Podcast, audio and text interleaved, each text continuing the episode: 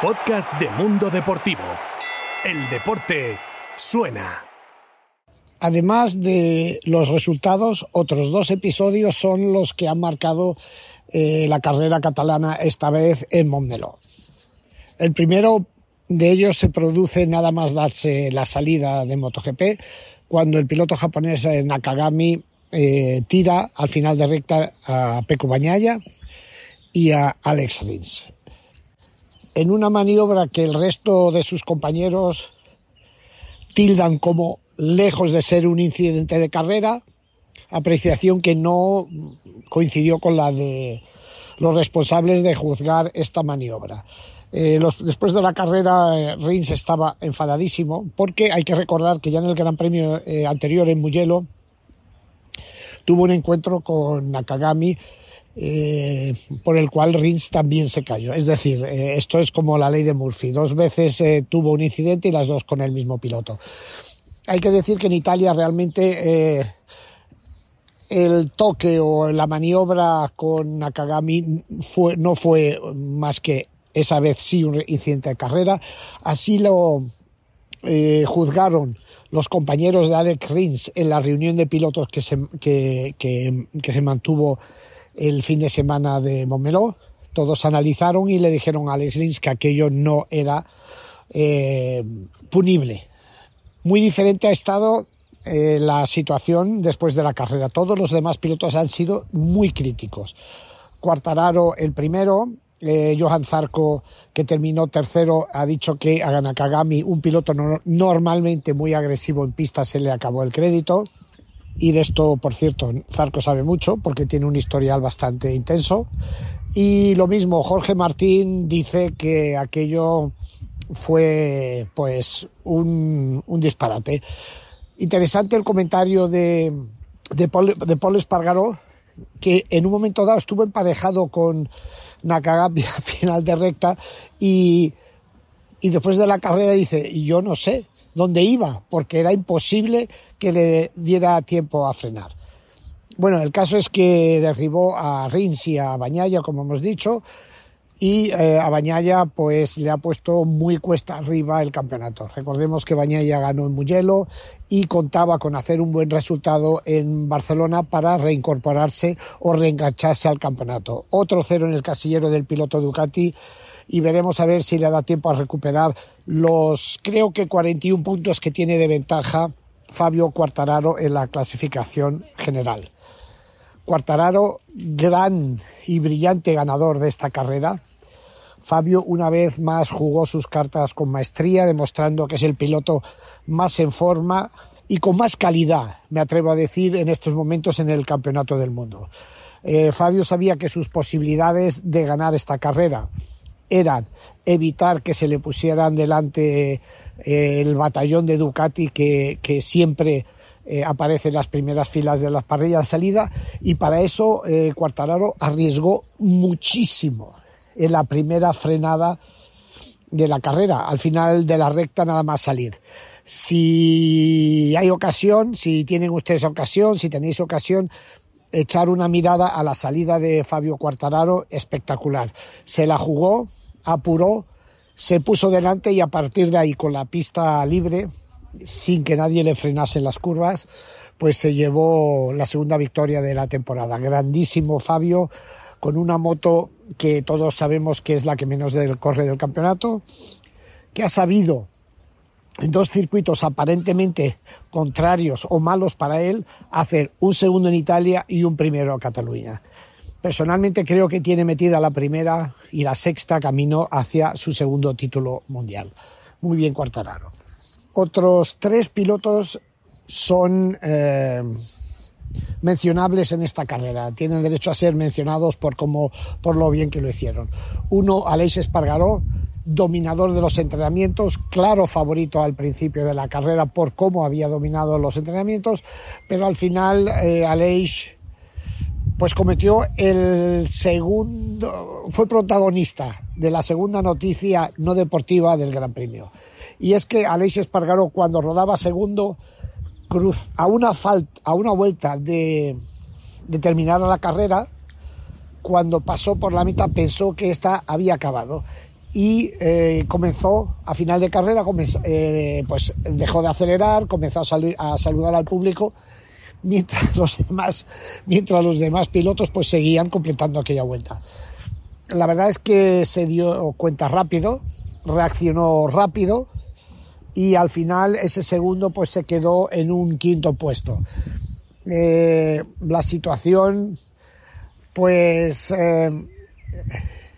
una mezcla de cómica y trágica, sin llevarlo a los extremos en ninguno de los dos aspectos. Bueno, una anécdota al final en, en la carrera de Aleix, eh, ha perdido, no sé si han sido cinco puntos, pero continúa segundo en el campeonato eh, por detrás de Fabio Quartararo. Así que, bueno, eh, un despiste un despiste que además no es la primera vez que sucede, pero, pero bueno, me imagino que estando en casa le, le daría pues muchísima rabia. Pero en cualquier caso, otro podio más de Alex Espargaró, creo que es el cuarto o el quinto podio consecutivo y continúa reivindicándose como aspirante al título.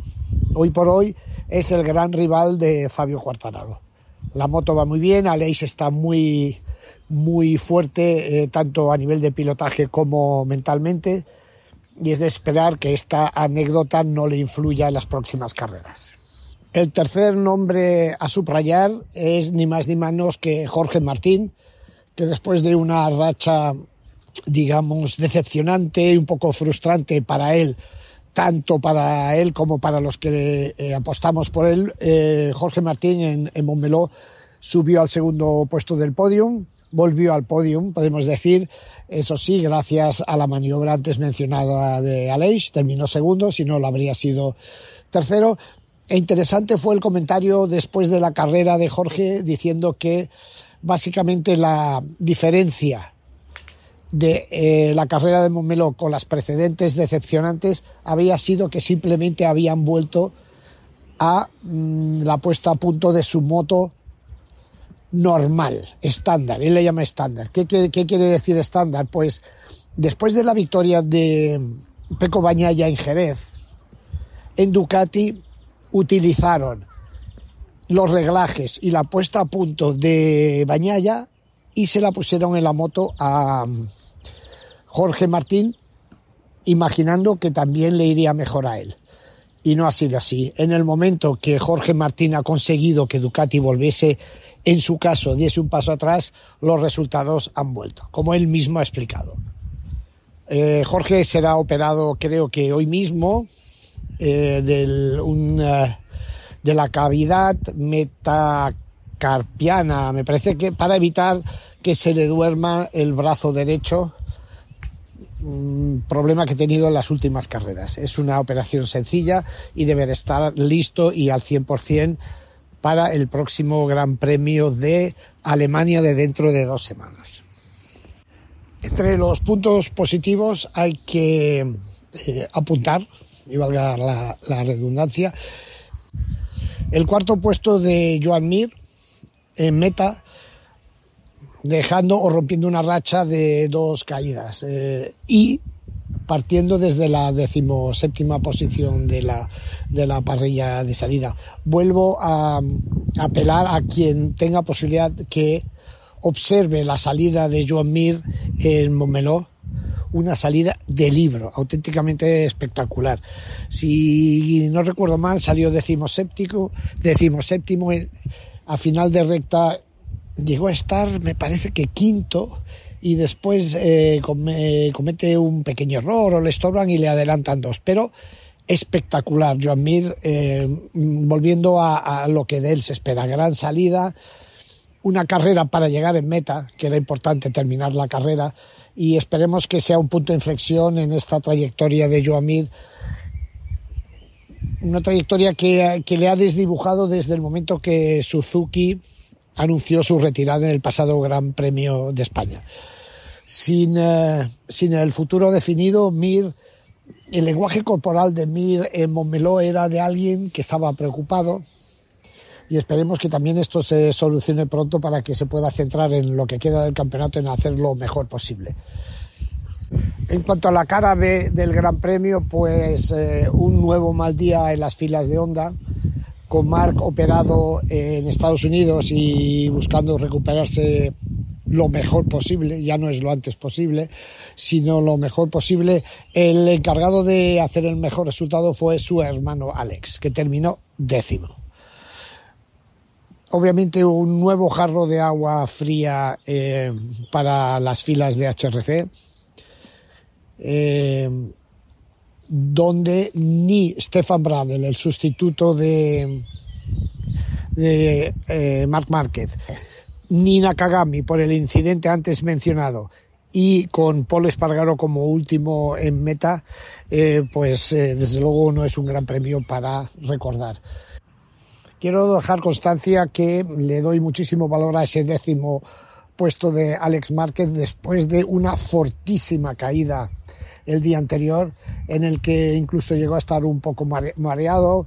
Eh, eh, Alex llegó a la sala de prensa y daba, daba un poco de grima. Tenía un golpe en la barbilla, tenía la mano izquierda un golpe en el radio que lo tenía hinchado, tenía un golpe en la cabeza, pero domingo Alex eh, dio la cara, como siempre, así que chapó, chapó por Alex Márquez, independientemente de los resultados. Desde luego, él da todo lo que puede y más.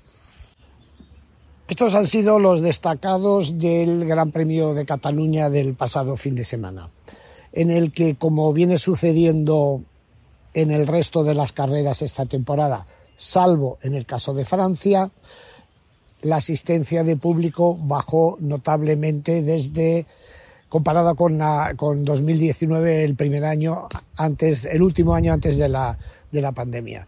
Eh, la razón, eh, pues explica bastante bien. Todo el amarillo que había antes en los circuitos, todo el amarillo Rossi, ha desaparecido de las tribunas. Y si tuviéramos una goma y borráramos a ese amarillo de las fotos anteriores, el resultado es lo que, lo que se está viendo en, estos grandes premios en Europa.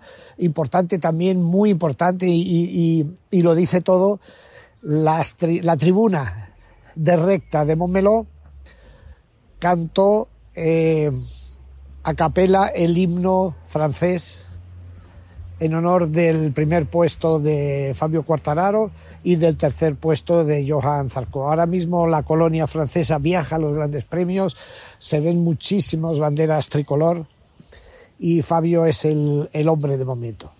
Un último, un último apunte importante también la queja general por parte de los pilotos de los responsables para valorar los incidentes de carrera.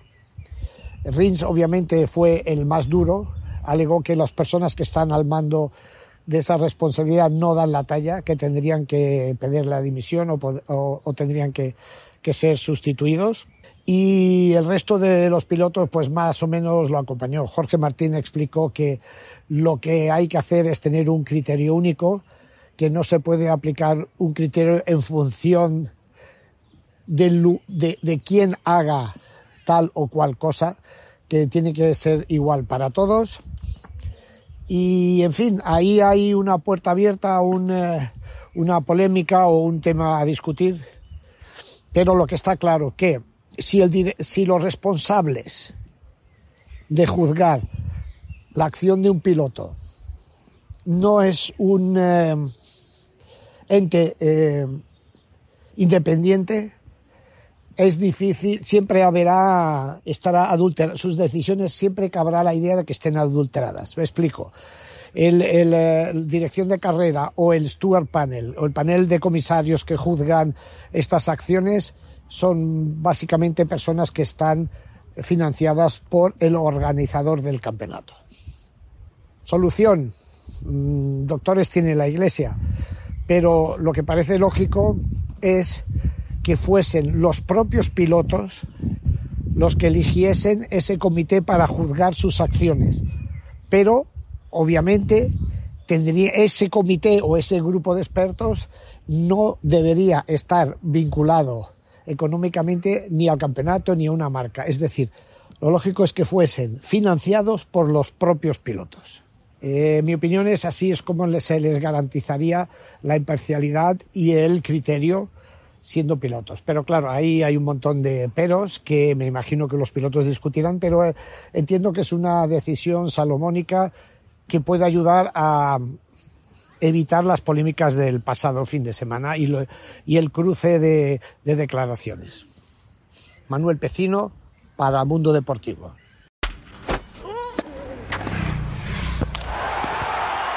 Podcast de Mundo Deportivo. El deporte suena.